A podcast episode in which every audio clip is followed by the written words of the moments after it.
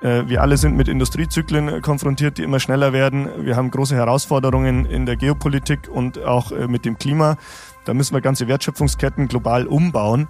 Und das führt uns dazu, dass wir sagen, wir müssen diesen Wandel gestalten. Pioniere wie wir. Der Kehnbaum Podcast. Herzlich willkommen zum Podcast-Special von Pioniere wie wir, von der, wie passend, Pioneer One.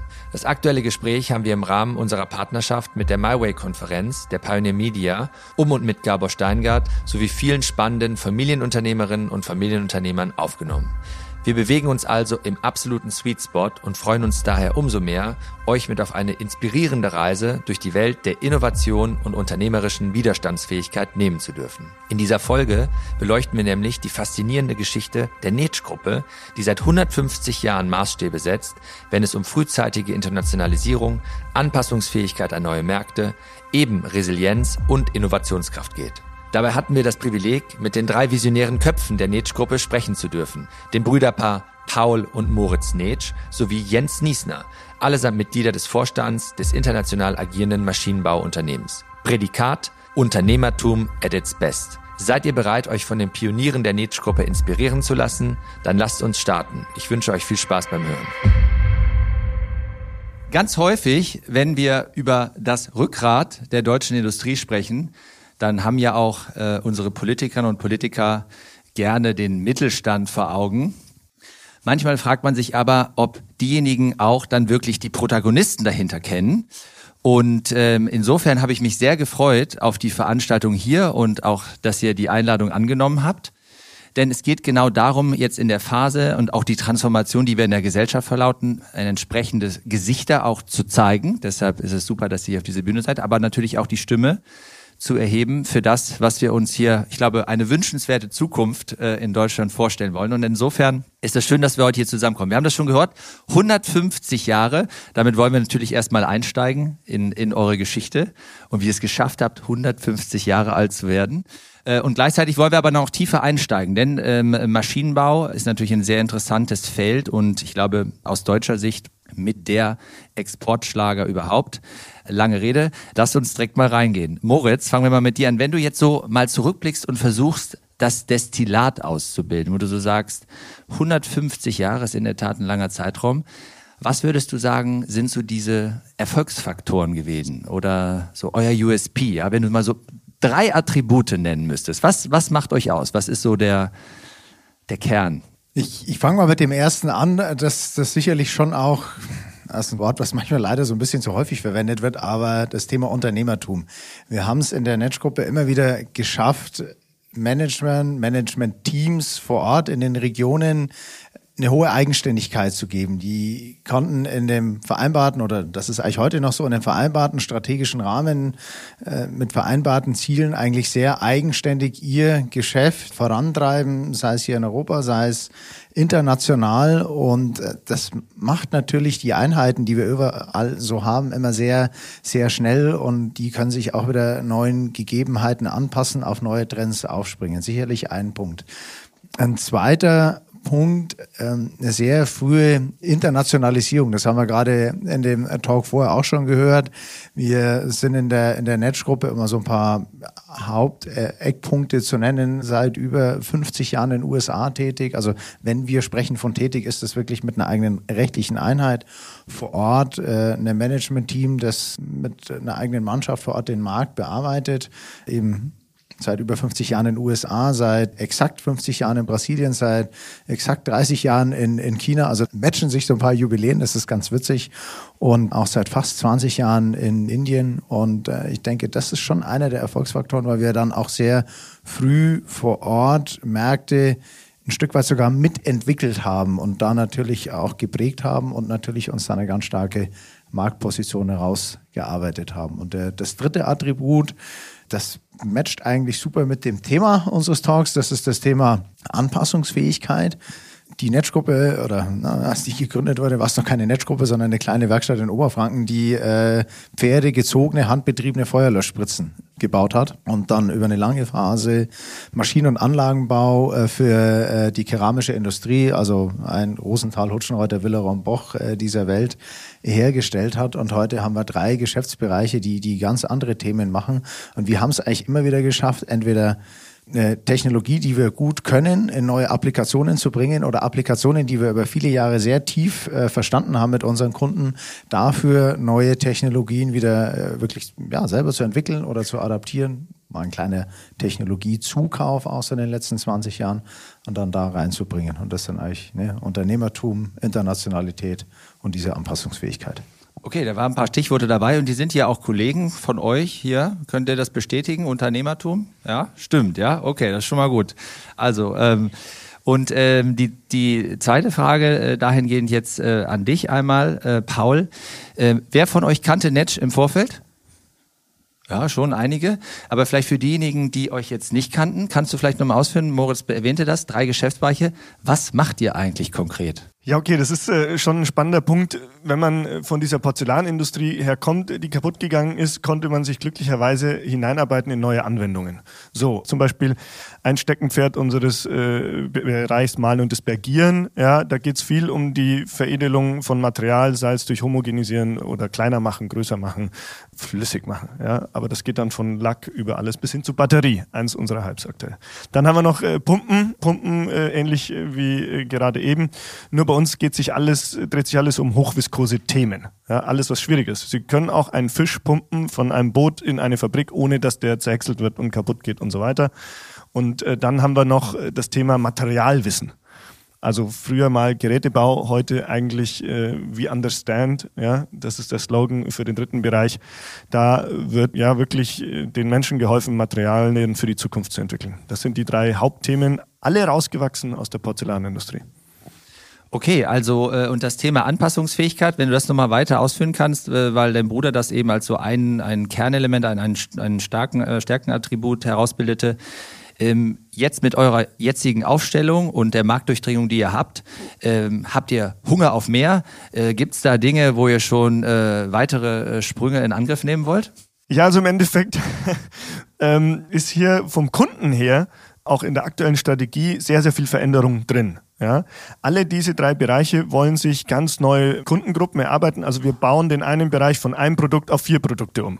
Den anderen Bereich, ne, früher haben die Geräte verkauft, jetzt sollen die Materialwissen verkaufen.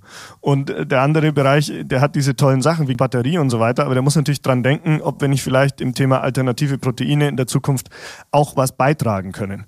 Also somit haben wir vom Kunden her gedacht, Veränderung in allen drei Bereichen und satteln jetzt schon noch einiges obendrauf, weil wir sagen, Anpassungsfähigkeit reicht nicht für die Geschwindigkeit um uns herum. Äh, wir alle sind mit Industriezyklen konfrontiert, die immer schneller werden. Wir haben große Herausforderungen in der Geopolitik und auch äh, mit dem Klima. Da müssen wir ganze Wertschöpfungsketten global umbauen. Und das führt uns dazu, dass wir sagen, wir müssen diesen Wandel gestalten. Also wir nutzen die Anpassungsfähigkeit der Vergangenheit, über die Moritz gesprochen hat, als Stärke und wollen jetzt in der Zukunft mehr gestalten. Apropos Gestaltung, Jens, jetzt kommen wir mal zu dir. Wie ist denn das, persönliche Frage vorab, mit so einem Brüderpaar zusammenzuarbeiten? Also ich hatte größten Respekt, bevor ich äh, vom Moritz in die Holding berufen wurde. Ich habe gedacht, wie kann das funktionieren? Zwei Brüder mit unterschiedlichem Hintergrund äh, und dann ich dazwischen. Wenn, wenn die beiden sich einig sind, dann brauchen die mich eigentlich nicht. Äh, und wenn sie sich nicht einig sind, dann bin ich auch nicht gut beraten, da irgendwo dazwischen zu stehen. Und ja, ich bin jetzt das fünfte Jahr, glaube ich, dabei und wir sind ein super Team geworden. Ich glaube, man merkt das. Ich glaube, die Mitarbeiter spüren das auch. Und äh, wir haben unseren Spaß und das überträgt sich so ein bisschen. Und alle Befürchtungen, die ich da im Vorfeld hatte, äh, die sind obsolet. Ich glaube sogar, äh, ohne dass ich das jetzt überschätzen möchte, dass dieses Dreiergespann, was wir sind, besser funktioniert, als wenn die beiden alleine wären, weil ich ab und zu auch vielleicht hier und da einen ausgleichenden Charakter habe. Aber in Summe ein, ein fantastisches Team. Der Titel jetzt hier dieses Talks ist Resilienz und Veränderung, aber wenn ihr vielleicht im Vorfeld geguckt habt, war die Überschrift noch eine andere und darauf wollen wir ein bisschen hinaus. Es ging um die Frage, wie ihr euch als Ökosystemspieler versteht und wie ihr diese Stärke eigentlich ausspielt.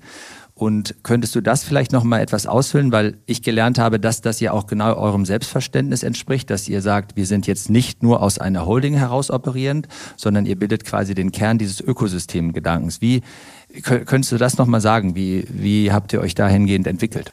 Also die Anforderung dazu, die kam eigentlich aus den Rahmenbedingungen des Marktes. Wir haben versucht, unsere Produkte immer selber zu entwickeln, Dinge selber zu machen und haben irgendwann festgestellt, unsere Innovationsgeschwindigkeit ist einfach nicht da, äh, weil wir alles selbst gemacht haben, das Know-how behalten wollten, Angst hatten, dass Dinge nach draußen gehen, die nicht nach draußen sollten und haben irgendwann gemerkt, dass wir mit dieser Geschwindigkeit nicht weiterkommen und wir uns wirklich Partner suchen müssen in Themengebieten, wo wir einfach nicht die Besten sind und deswegen in einem Ökosystem mit Partnern, wo beide einen großen Vorteil von haben, zusammenarbeiten, um einfach viel, viel schneller zu werden. Und äh, wir merken seit zwei, drei Jahren diesen Wandel, den man erstmal gestalten muss, wo man Mitarbeiter mitnehmen muss, dass das ein, ein richtiger Ansatz ist und dass der gut funktioniert. Moritz, mal ganz konkret, wir haben uns ja vor einigen Jahren schon kennengelernt. Danach ist ja sehr viel passiert und äh, die ganze Welt befindet sich im Transformationsmodus und auch die eine oder andere Organisation. Für dich persönlich, aber auch für euch als Trio. Transformation ist kein Selbstzweck. Wie früh und gleichzeitig hat man aber auch noch nicht immer das fertige Zukunftsbild, wenn man dann auch mal anfängt und loslegt. Aber wie war es konkret? Wann, wann fing es denn eigentlich an? Und, und warum? Kann, kriegst du das noch zusammen? Und was habt ihr dann gemacht? Gab es eine Sequenz? Musstet ihr iterativ auch wieder korrigieren? Hattet ihr die richtigen Strukturen? Hattet ihr schon die richtigen Leute? Ganz konkret, wie war das? Du hast, du hast jetzt ganz schön viele Themen in eine Frage gepackt. Ich versuche das mal so ein bisschen ab, abzuschichten. Wann fing es an? Es gab natürlich schon zwei Impulspunkte. Ähm, vor sechs Jahren, als ich ins Unternehmen eingestiegen bin und dann vor vier Jahren, als, als mein Bruder noch dazu gestoßen ist. Wir, wir merken heute schon, dass natürlich geschäftsführende Gesellschafter in der, in der Unternehmensführung eine andere Transformationspower haben, ähm, als ein angestellter Manager das vielleicht hat, weil wir natürlich Themen heute schon auf der operativen Ebene vorbereiten und anstoßen können, wo wir, wo wir eigentlich wissen, okay, das trägt der ganze Gesellschaftergeist mit, das ist mal ein Punkt. Ähm, oder wo wir wissen, äh, da werden wir eine hohe Akzeptanz haben. Also das ist so dieses Thema Entscheidungsgeschwindigkeit gab es so einen richtigen Impulsmoment eigentlich nicht. Wir haben, ne, mein Bruder hat es gesagt, Jens hat es gesagt, wir, wir, wir haben so gemerkt, so um uns herum, weil wir eigentlich mit, mit fast allen unserer Produkten in Applikationen sind, die High Technology sind. Da, da, da kommt eine ganz neue Geschwindigkeit rein. Ich glaube, ne, viele hier im Raum wissen das, ist es immer noch und seit vielen Jahren schon wahnsinnig viel Kapital auch für Technologie im Markt und wird ne, hier in Berlin in Startups investiert, in den USA noch, noch viel stärker äh, in dem Technology-Sektor tut es. Und das war schon so ein ganz oder ist ein ganz großer Treiber. Dann merken wir natürlich, und das ist nicht nur Deutschland, das ist Nordamerika, äh, genauso wie auch China, ähm, in Brasilien müssen wir das jetzt mal ein bisschen beobachten.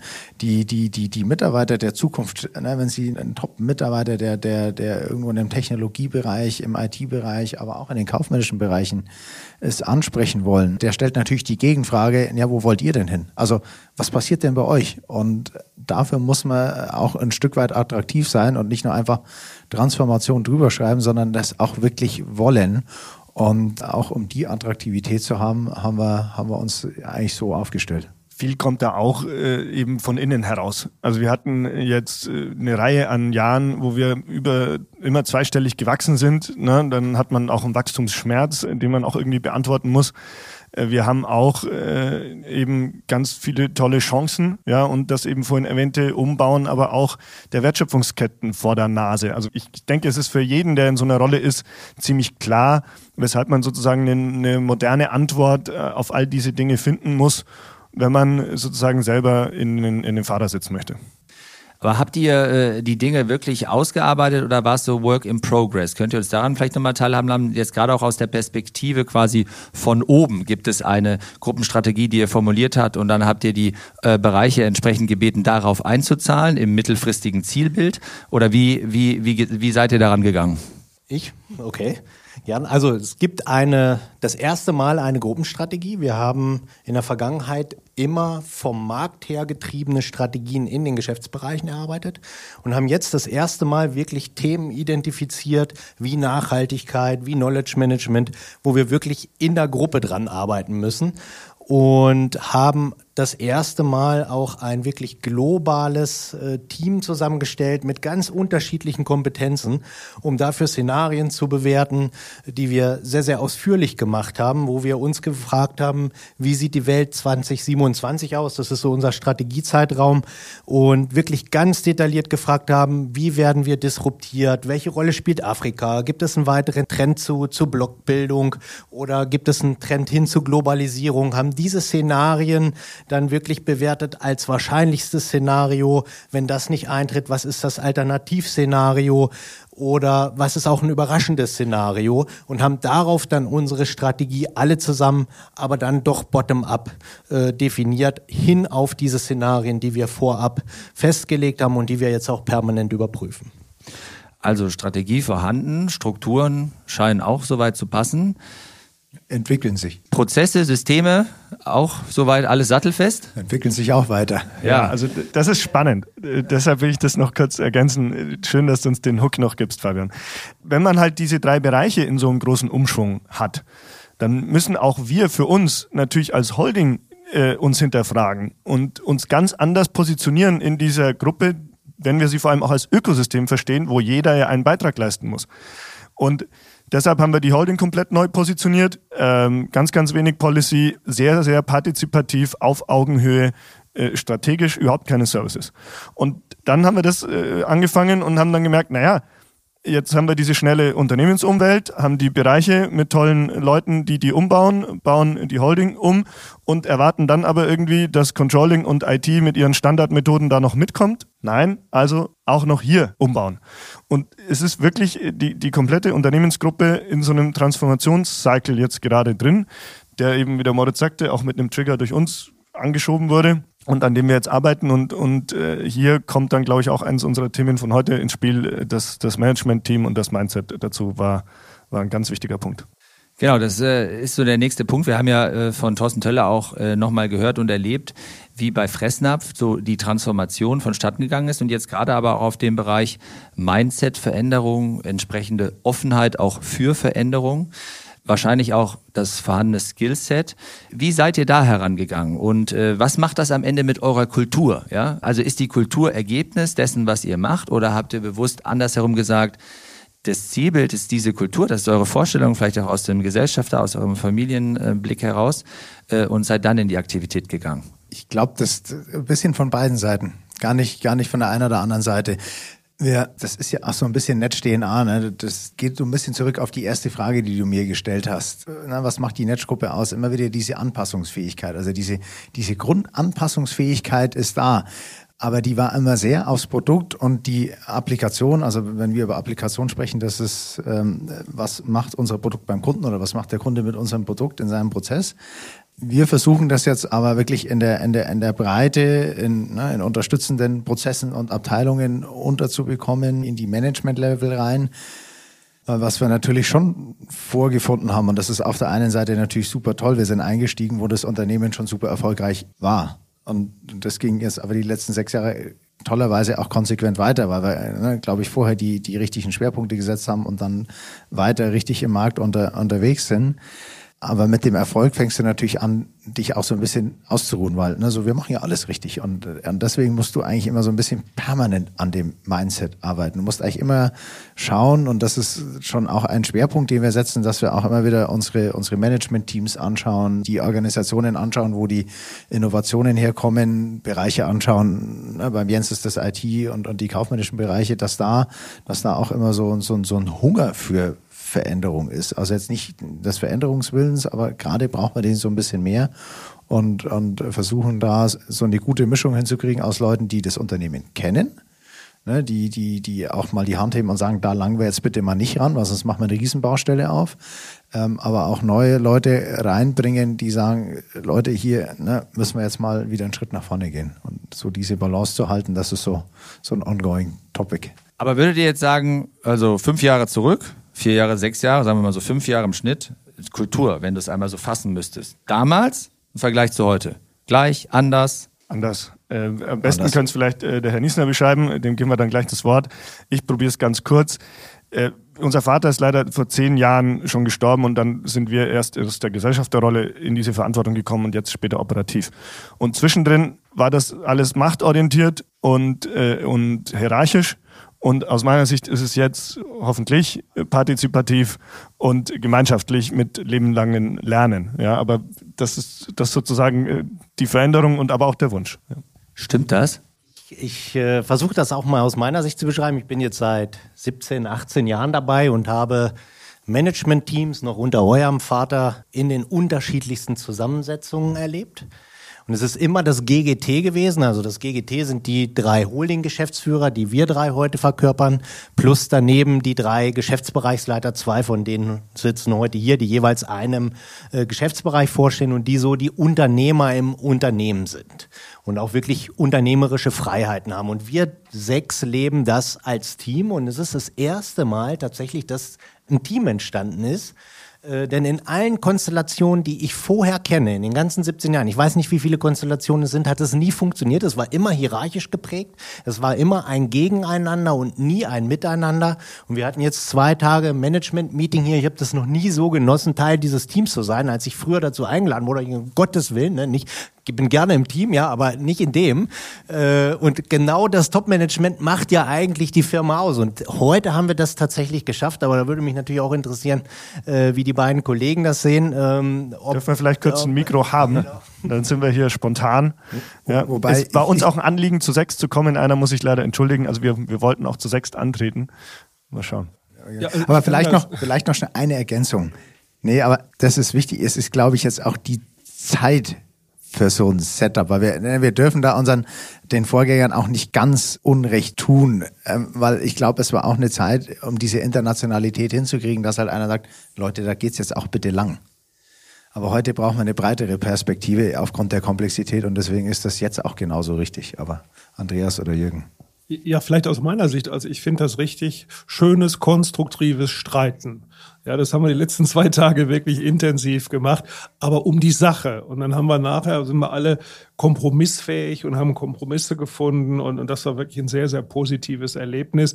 Und es ist einfach so, wenn man verschiedene Blickwinkel hat, diese Diversität, wir sind ja unterschiedlich alt, unterschiedlicher Background, kommen wirklich bessere Ergebnisse raus. Und ich habe auch ein recht internationales großes Team. Das sind, äh, ich sag mal, sechs verschiedene Nationalitäten, unterschiedliche Sachen. Wir sind da so, ich sag mal, zehn Mitarbeiter in dem Team. Und, und das, das macht unheimlich Spaß und da kommen nachweislich bessere Ergebnisse raus. Und deswegen bin ich da sehr zuversichtlich, dass das passt. Vielleicht äh, können wir jetzt gleich nochmal das Fragespiel umdrehen, Fabian. Ja, ja. Weil ähm, wir, wenn wir gerade über dieses Team sprechen, ja auch ähm, und ganz offen äh, teilweise begleitet wurden von euch und ihr aber auch selber in einer Transformation seid oder wart, äh, wo ihr eure eigenen Führungsverständnisse umgebaut habt und, und du selber da, glaube ich, sehr viel Erfahrung hast. Also sozusagen zwei Fragen. Wie, wie, wie siehst du es aus eurer Sicht und wie bewertest du das, wie du es bei uns, oder wie reflektierst du das, nicht bewertest du das, wie reflektierst du das, wie du es bei uns vorgefunden hast? Äh, das könnte jetzt abendfüllend werden. Äh, einige sind ja auch dabei. Ähm, vielleicht nur ganz kurz, was uns gut getan hat in der Veränderung damals jetzt aus der Dienstleistung heraus war, dass wir auch mit Partnern zusammengearbeitet haben, die aber mit dem, was wir gemacht haben, gar nichts zu tun hatten. Und das waren konkret Künstler. Das hat uns beispielsweise sehr gut getan, weil wir diesen Ausbruch aus dieser kognitiven Welt brauchten. Ja, wir mussten wirklich mit Menschen auch arbeiten, die uns nochmal anders berühren. Ich glaube, Veränderung hat viel damit zu tun, wie es gelingen kann, zu emotionalisieren. Ja, es ist eben nicht nur Ratio, sondern es ist auch Emotion. Und ich glaube, wenn es auch von Menschen verkörpert ist, die entsprechend dafür einstehen, dann ist das tatsächlich, äh, glaube ich, sehr kraftvoll. Und ähm, insofern ähm, haben wir vielleicht auch zusammengefunden. Ja, am Ende gleicht man sich natürlich auch so ab. Mit wem möchte man denn überhaupt dann in so einem Ökosystem zu tun haben? Äh, und ich glaube, da, da treffen auch, sind ja so im Prinzip welchen Wertekanon hat man am Ende auf, von dem man glaubt, ja, da haben wir irgendwie die gleiche Überzeugung, auch das Ambitionsniveau, Lust aufs Gewinnen, wie auch immer man das nennen will. Und das kann, glaube ich, dienlich sein. Und deshalb habe ich eben aber nochmal die Frage gestellt, ähm, bei uns war es beispielsweise nicht lehrbuchartig im Sinne von, wir hatten jetzt die gesamten Elemente, die wir jetzt hier miteinander gestriffen haben, von Strategie, Strukturen, Prozesse und so weiter schon da stehen. Aber wir mussten auch manchmal einen Schritt nach vorne gehen. Ich würde mal sagen, es ist eine bumpy ride. Ne? Das ist eher so eine Kurve, wenn man das jetzt aufmalen müsste. Aber darüber lernt man ja auch nochmal. Und ja, es freut mich, dass ihr jetzt heute in dieser Verfassung seid. Ähm, wenn wir jetzt nach vorne blicken, ähm, auch sagen wir mal, es fiel ja hier an verschiedenen Stellen geopolitische Lage. Ihr seid sehr, sehr international, stark unterwegs und mich interessiert oder uns interessiert aber auch jetzt gerade mit diesen Erfahrungswerten, die ihr auch aus ganz anderen Ländern und auch Kontexten und auch politischen Systemen sammelt. Wie ist denn so euer Blick jetzt auf den Wirtschaftsstandort Deutschland, wenn ihr so nach vorne blickt? Also ähm, wie nehmt ihr das wahr? Was, oder was sieht ihr nochmal positiv gesprochen, auch aus anderen Ländern, wo ihr sagt, da passt ihr aber auch gut rein, ja, äh, mit den drei Elementen, die du angangs erwähntest. Sollen wir alles, ja. Ich fange fang mal an. Ne? Die, die, deine Frage ist ja, wie, wie blicken wir auf den, den Wirtschaftsstandort Deutschland? Ich glaube, wo wir, wo wir gut in Deutschland beraten sind, alle miteinander, Gesellschaft, Unternehmer, Arbeitnehmer, Politik, Verwaltung, hier wieder mehr unternehmerische Freiheit hin zu bringen. Ne? Auf der einen Seite leben wir in Deutschland in einem tollen Land. Wir haben tolle Hochschulen, wir haben eine gesunde Natur, wenn, auch wenn das andere Leute mehr geht immer, ne? sind wir uns alle klar. Wir haben hier einen hohen Sicherheitsstandard, der leider, glaube ich, in, in kleinen Spots an der einen oder anderen Stelle erodiert. Aber ne, wenn, du, wenn man jetzt so sich in Summe das anschaut, würde ich sagen, es trennt eher so ne, stagnierend bis negativ so. Wir sind alle nicht so happy über unser Bildungssystem, wir sind alle nicht so happy über Infrastruktur, Gesundheit und dann einfach, ne, gebt den Unternehmen die Freiheit. Ich glaube, deutsche Unternehmen im Besonderen haben einen super Wertekanon und da spreche ich jetzt gar nicht für uns, sondern ne, wir sind heute hier, waren auf dem Maschinenraum, engagieren uns in unseren IHK VDMA. Da findet man doch keinen, der irgendwo hier, hier die Natur und den Planeten ausbeuten will, sondern das, das passt doch. Und dann lass doch die bitte machen. Und dann fokussiert sich doch die öffentliche Hand wieder auf die Kernthemen Bildung, Gesundheit, Infrastruktur, Sicherheit. Und, und, und erlangt da ihre Exzellenz. Ne? Wir, wir bringen exzellente Produkte und kümmern uns um unsere Mitarbeiter und der Staat macht bitte seine Hausaufgaben.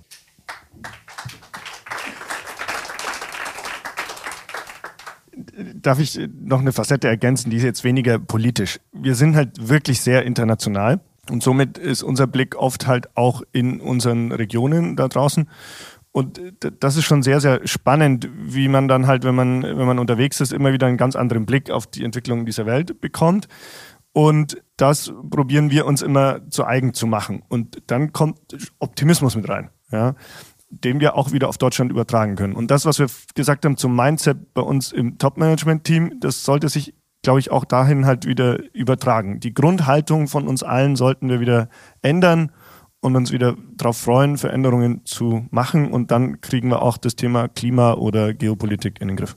Bevor wir öffnen hier den Raum, Jens, vielleicht noch mal eine Frage abschließend, weil das Thema Anpassungsfähigkeit hat ja auch mit Innovationskraft zu tun, äh, egal ob jetzt Sprunginnovation oder inkrementell, den entsprechenden Rahmen, den Ordnungsrahmen, der da auch kulturell gegeben sein muss. Aber gleichzeitig, wir haben das eben mal kurz angeschnitten, habt ihr, glaube ich, auch mal geschaut, wie könnt ihr das prozessual vielleicht ein bisschen anders machen, als das früher äh, der Fall war mit Lastenbüchern und was Wasserfall oder so. Kannst du da vielleicht noch mal einen kurzen Einblick geben, weil das ist glaube ich auch für viele spannend, gerade im produzierenden Umfeld.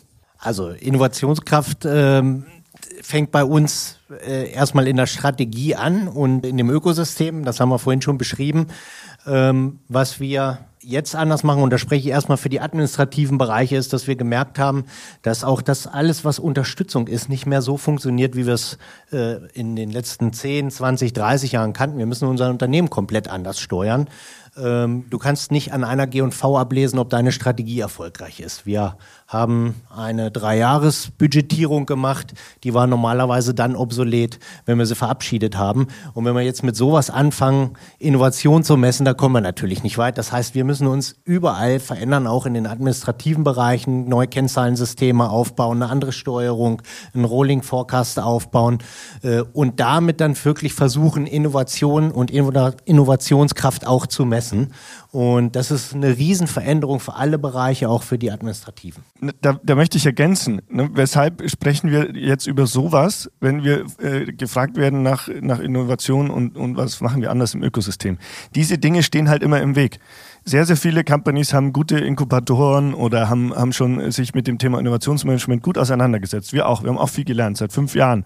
Aber wenn man nicht auch an dem Thema Mindset hat man schon oder an solchen Dingen arbeitet wie dem Budget, hat man immer irgendwo nochmal Sand im Getriebe. Und dann rackern sich diese Einheiten alle ab, aber der, der Spin-off oder der Transfer ins Stammgeschäft klappt dann halt am Ende doch nicht. Und ähm, für uns ist es ganz wichtig, diesen Ökosystemgedanken so zu leben, äh, wie ich es gehört habe von den Kollegen von, von Marantec. Da, da hole ich mir ein ganz tolles Zitat. Ganz viele sind Hidden Champions. Was wir werden müssen, sind Open Champions.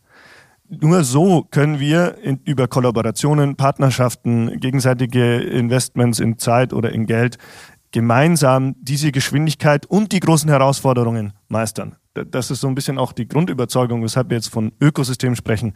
Nicht wegen Buzzword, sondern weil wir gemeinsam sehr, sehr viel mehr erreichen können mit kürzeren Lernkurven und, und mit einer ganz anderen Offenheit. Ja, einfach mal so ein kleines Beispiel äh, beim Dr. Blum im Bereich äh, gibt es eine ganz tolle Entwicklung an der Uni Maastricht. Früher hätten wir die Papers von denen gelesen und hätten ihnen drei Jahre zugeschaut und wenn die erfolgreich gewesen wären, dann hätten wir angefangen mit denen zu sprechen und die vielleicht zu kaufen.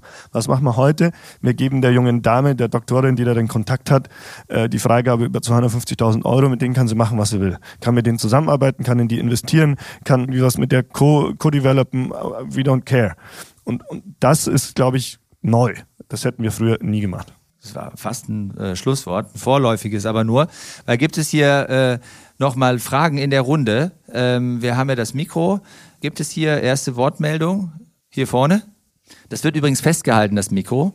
Man soll das nicht nehmen, habe ich gelernt. Es gibt ja ein schönes Zitat, ähm, Familienunternehmen haben einen großen Vorteil und einen großen Nachteil. Beides ist die Familie. Deswegen die Frage an Sie, welche Rolle hat die Familie gespielt, vor allem jetzt auch der Gesellschafterkreis, vor allem bei der ganzen Transformation? Braucht es der Überzeugungsarbeit? Gab es Hindernisse? Können Sie uns da vielleicht noch einen Einblick geben? Wir haben den großen Vorteil, dass wir im Gesellschafterkreis eine, eine gemeinsame Vorstellung haben, was ist, was ist die Aufgabe des Gesellschafterkreises und was ist Aufgabe der operativen Führung des Unternehmens. Mein Bruder und ich als zwei von in Summe aktuell sieben Gesellschaftern springen natürlich zwischen diesen zwei Fähren hin und her und ne, das ist absolut valides äh, Zitat oder guter Punkt. Ne, man, man schafft auch nie eine Sphäre komplett zu verlassen, aber ich glaube, diese, diese, diese, die, die, die, diese aufgeräumt hat, wer hat welche Rolle, das ist, glaube ich, bei uns wirklich ein großer Vorteil, dass wir das haben, weil der Gesellschafterkreis, der, der spricht wirklich drüber, wo geht's grundlegend hin? Wollen wir in dieser drei Bereichsgliederung bleiben? Ne? Erhalten wir diese Internationalität? Äh, äh, wollen wir wollen wir irgendwo Geschäft festigen oder machen wir profitables Wachstum? Also diese ganz grundlegenden Entscheidungen werden auch als Teil dieser dieser Gruppenstrategie besprochen und formuliert und dann freigegeben. Und, und das ist dann der Rahmen, in dem sich die, die ganze operative Führung bewegt. Und, und das kriegen wir, glaube ich, ganz gut hin. Ist, glaube ich, schon für dieses große Programm, was wir angestoßen haben, wichtig, dass wir den Vorteil vor allem nutzen. Wir können halt stark kulturstiftend unterwegs sein. Wir können Sachen anstoßen, da würden sich äh, die Kollegen wahnsinnig schwer tun. Äh, einfach halt so durch Glück. Gibt es noch weitere Fragen? Ist im Übrigen ein Trend in Familienunternehmen, jetzt gerade in der heutigen Zeit und in zukünftigen Jahren, dass äh, insbesondere diese Konstellationen auftreten zwischen Wahlmanagement, wir finden, das ist ja der schönere Ausdruck als Fremdmanagement und geschäftsführenden Gesellschaftern und sehr häufig auch eben in der Aufgabenteilung äh, stärkenorientiert äh, und damit aber natürlich auch anderen Wertbeiträgen. Ja? Und wir sehen das häufiger. Äh, wir haben im Vorfeld ja auch so darüber gesprochen in der Tendenz muss man natürlich immer mal gleichzeitig berücksichtigen, sehr häufig wachsen Gesellschafterkreise und dann ist natürlich die Frage, wer kann, soll, darf in so einem Kontext überhaupt nochmal tätig werden, muss dann auch über Verfassung oder Governance entsprechend geregelt werden. Äh, und dann kann es eben manchmal sein, wir kennen jetzt die ganz großen Familienunternehmen, diese Dynastien, Haniels, Henkels und so weiter, wo dann Grundsatzentscheidungen getroffen werden, dass sowieso nie mehr jemand in der in der Gesellschaft äh, arbeiten darf mit Familienhintergrund und man sich ja dann schon sehr früh eben auf so einen Kurs einigt. Ähm, wir haben diese Erfahrung jetzt auch gemacht und sehen es an anderen Stellen, aber genau so wie jetzt hier gespielt und mit dem klaren Rollenverständnis eben dann aber auch sehr überzeugend und kraftvoll. Und ich glaube auch in die, in die Belegschaft, äh, für die Kolleginnen und Kollegen eben auch. Ähm, tolles Identifikationspotenzial. Dahin ist noch eine Frage. Sie sprachen vorhin die Herausforderungen an, die die Transformation für, Sie sagten Administration, FICO etc. bringt. Haben Sie eine gute Idee, wie man auch Vergütungssysteme modern aufstellen kann, wie man da über sinnvolle Incentives gerade in so Transformationszeiten arbeiten kann? Also ich kann nur sagen, äh, vorab, morgen gibt's dazu einen 20-minütigen Talk da oben, äh, aber wie habt ihr es geregelt?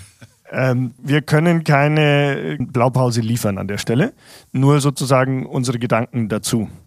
Und ähm, Incentive-Systeme, je komplexer sie sind, führen ja oft auch zu dysfunktionalen Anreizen. Und darum ist die Devise aktuell in der Überarbeitung schlank und einfach zu werden und sehr weit oben anzusetzen. Also äh, den Anteil, dass alles an dem Gruppenerfolg sozusagen gemessen werden, sehr, sehr stark zu erhöhen, damit wir uns nicht in einzelnen kleinen Themen verlieren und es stark integrativ auszurichten auf alles, auf das Innovationsgame wie auf die Transformation in den Zielgrößen, die man da setzt. Und ja, tut mir leid, dass es noch nicht ausgereift hat. Wir, wir sind gerade mittendrin in dem Projekt, also Top-Frage. Und für, aber was wir auch gerade machen, und das ist uns noch nicht so oft begegnet, wir, wir koppeln ganz eng kaufmännische Themen. Also was wir gerade aufbauen, ist, ist ein vernetztes, oder Jens, du kannst es wahrscheinlich noch viel besser erklären, aber ein vernetztes KPI-System über die Ebenen runter, das sich natürlich auch wieder nach oben äh, summiert und in die Abteilungen rein, nennen wir House of Performance. Und das koppeln wir mit dem, mit dem Bonussystem. Also wir sagen, wir, wir, ziehen, wir ziehen quasi den KPI im Delta oder im, im, im Ergebnis aus dem House of Performance ne, rüber in das, in das Bonussystem und verwenden das für, für die Berechnung des, des, des Boni des jeweiligen Mitarbeiters auf, das, auf dem jeweiligen Level, weil ne, das die KPI, an der gemessen wird, die kann er auch beeinflussen. Und, äh, aber, aber da können wir in einem Jahr oder zwei mehr davon berichten bis, äh, bis das Mikro angekommen ist. Transformation lässt sich, glaube ich, nicht durch Geld erreichen. Also die, die intrinsische Seite ist die deutlich wichtigere. Und deshalb auch vorhin die Betonung, dass wir so viel beitragen können durch dieses kulturstiftende Element des, der Familie. Ja, und, und deshalb sind wir auch zu sechst hier und deshalb war uns das auch so wichtig, wie wir vorhin auch mal den Ball runtergespielt haben.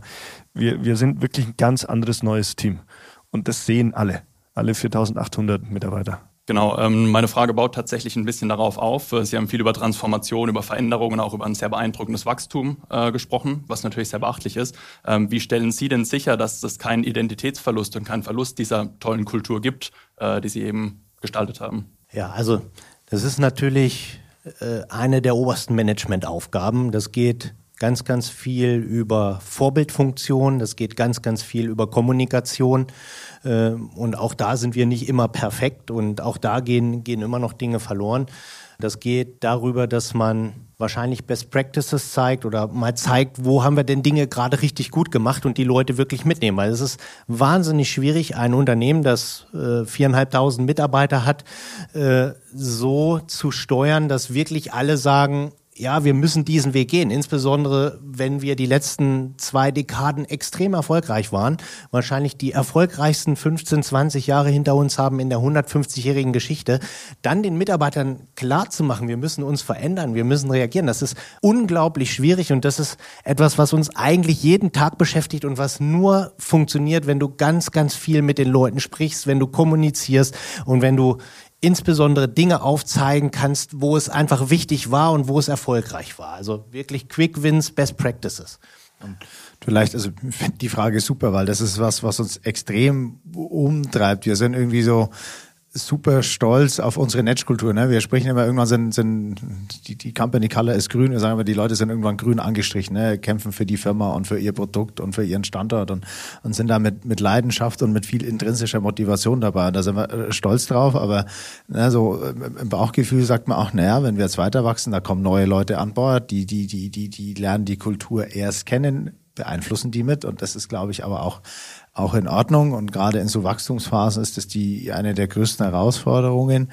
Und dann ist es am Ende des Tages halt wirklich irgendwo Grundwerte, die vor allem in so einer Wachstums- und Veränderungsphase sind, manchmal auch schwer aufrecht oder, oder nicht schwer, anstrengend dass man die einfach im Blick behält, weil so viele andere Themen ne, auf den Manageragenten sind und auf der persönlichen Agenda jede Woche, dass man die aufrechterhält und das sind wirklich die Werte, die nah am Mitarbeiter sind. Also dass sie, dass sie, dass sie weiterhin fair mit den Mitarbeitern umgehen. Ne. Wir waren eben vor sieben, acht Jahren, waren wir halb so groß, dass man trotzdem noch sagt, auch wenn wir jetzt eine schlechte Phase durchmachen, dann nutzen wir die Elemente, die wir haben, um Leute an Bord zu halten und halt mal die zwei Jahre durchzuziehen, äh, dass wir, dass wir nach wie vor nah am, am, am Kunden sind und nicht sagen, ne, wir brauchen jetzt die super Sales oder Service Efficiency, sondern halt auch da, das geht dann auch bloß wieder über Vorbild und Kommunikation halt auch sagt, nee, fahrt jetzt nochmal, auch wenn wir jetzt gerade draufzahlen. Ne? Der Auftrag ist abgeschlossen und abgerechnet, aber wir fahren jetzt, der Service fährt da jetzt bitte nochmal raus.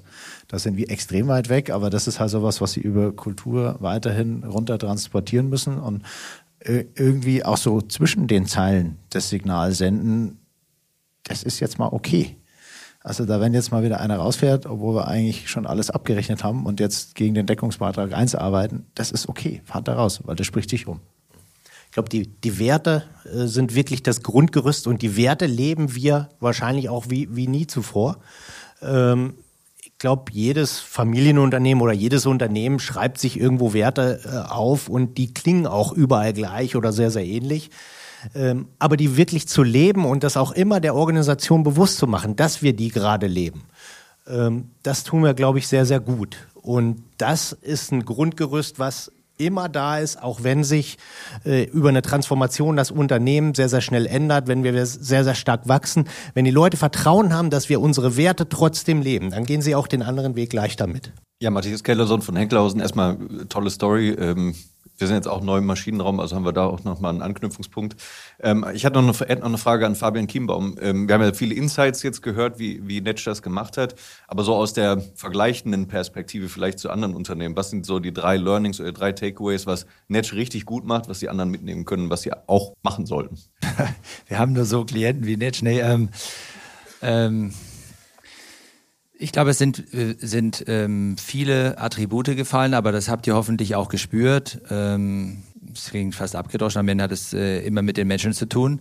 Ich glaube, der Kreis, der sich jetzt hier gefunden hat, äh, in der Konstellation, hat auch einfach Lust, miteinander zu wirken. Das ist ja schon mal eine wesentliche Voraussetzung. Äh, das erleben wir, es ist nicht immer so.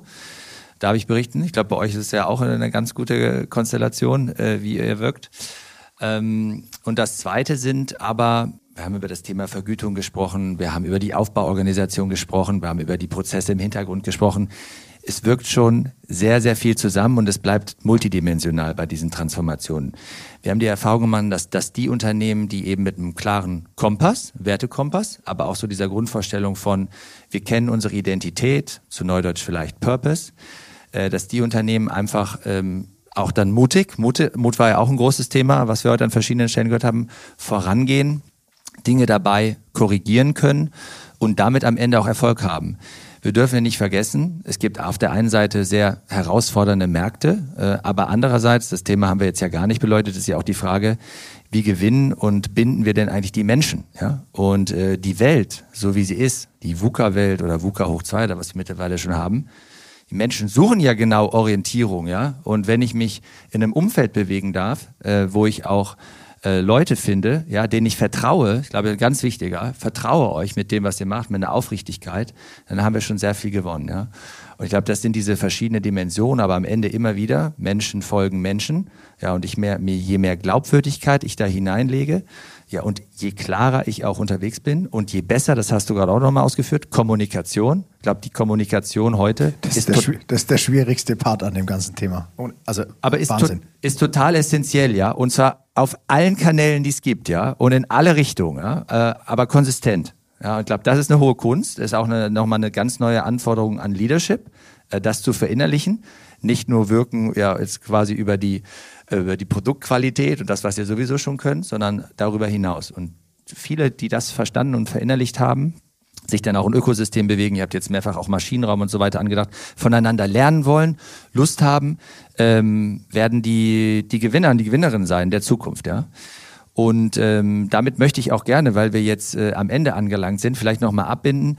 Äh, ich nehme mindestens drei Punkte mit, äh, die ich nochmal mit euch teilen möchte. A, äh, mehr Ordoliberalismus, ja, das muss ich schon nochmal sagen. Also ich bin ja bekennender Liberaler, ich will da auch gar keinen Hehl draus machen, aber äh, lassen es dabei mehr Ordoliberalismus. Jeder konzentriert sich auf seine Aufgaben, das wäre schon mal gut und wichtig. Mehr Unternehmertum wagen, aber auch mehr Unternehmertum gestatten, ist, glaube ich, auch eine ganz wesentliche Aufgabe, gerade wenn man an Komplexität und Größe gewinnt, diesen Freiraum zu gewähren. Ich glaube, ähm, das ist äh, sehr entscheidend. Und der letzte Gedanke, den habe ich gerade schon mal angestriffen, aber finde ich auch total wichtig für die Zukunft, diese Open Champions Logik. Also äh, voneinander lernen wollen, die kennen vielleicht alle das Buch. Christoph Käse ist ja morgen auch da. Äh, wir Deutschen, ähm, auch als Ingenieursnation, haben uns ja verliebt äh, in die vertikale Integration. Wir können alles. Äh, je tiefer und was wir da alles rausholen können. Aber diese horizontale Vernetzung, das hinzubekommen, ja, eigene Stärken auszuspielen, intelligent Partner zu suchen, auch da Freiraum zu gewähren, vielleicht mal neue Wege zu gehen. Ich glaube, das ist das Heil für die Zukunft. Und ähm, dann muss uns auch nicht bange sein um unsere Wirtschaftsnation, selbst wenn wir gerade vielleicht in herausfordernden Fahrwasser sind. In diesem Sinne, uns allen noch einen schönen Abend und danke, dass ihr dabei wart. Ja? Wir danken dir und Ihnen allen, dass Sie zugehört haben. Toll, dass Sie bei uns hier geblieben sind und nicht zum Entspannen sind.